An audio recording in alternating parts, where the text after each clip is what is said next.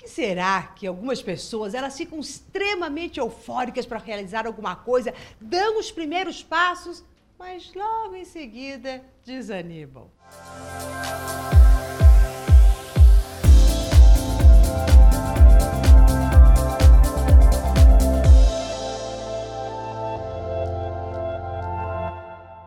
Olá, eu sou Maura de Albanese e hoje você vai saber por que, que você inicia as coisas e não as finaliza. Porque de repente tudo parece ser fantástico. Uau! É isso mesmo que eu queria, é este curso que eu quero fazer, essa viagem que eu quero fazer, é este trabalho que eu quero fazer. E daí você vai, se inscreve, faz as coisas.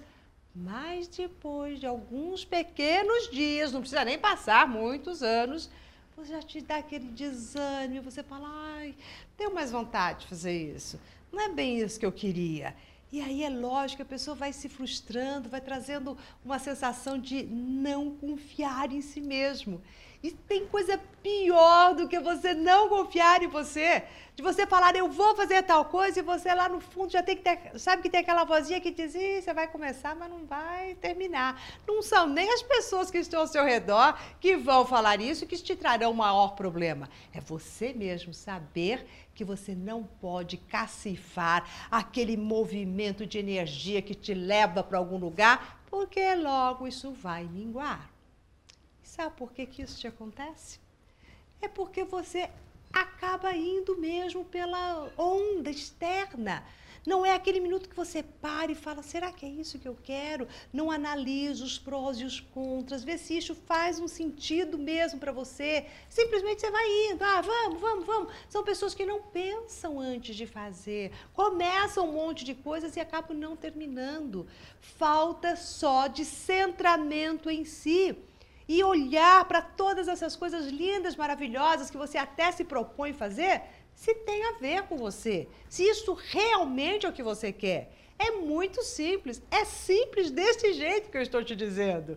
Então, é só para você saber que as coisas, quando a gente planeja e fala, tá, eu quero isso, analisei, eu acho que isso é bacana, não significa que você vai ficar desde o começo até o fim nessa mesma euforia.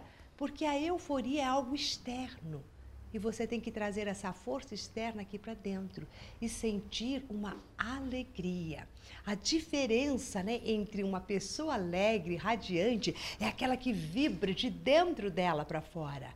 E o eufórico grita, subia, aplaude, ah, tudo maravilhoso. Mas aqui dentro não está sentindo. Então, a hora que todo esse movimento externo vai embora, você tem que ficar com o que realmente vai no seu coração. Você fala, nossa, tem o menor sentido.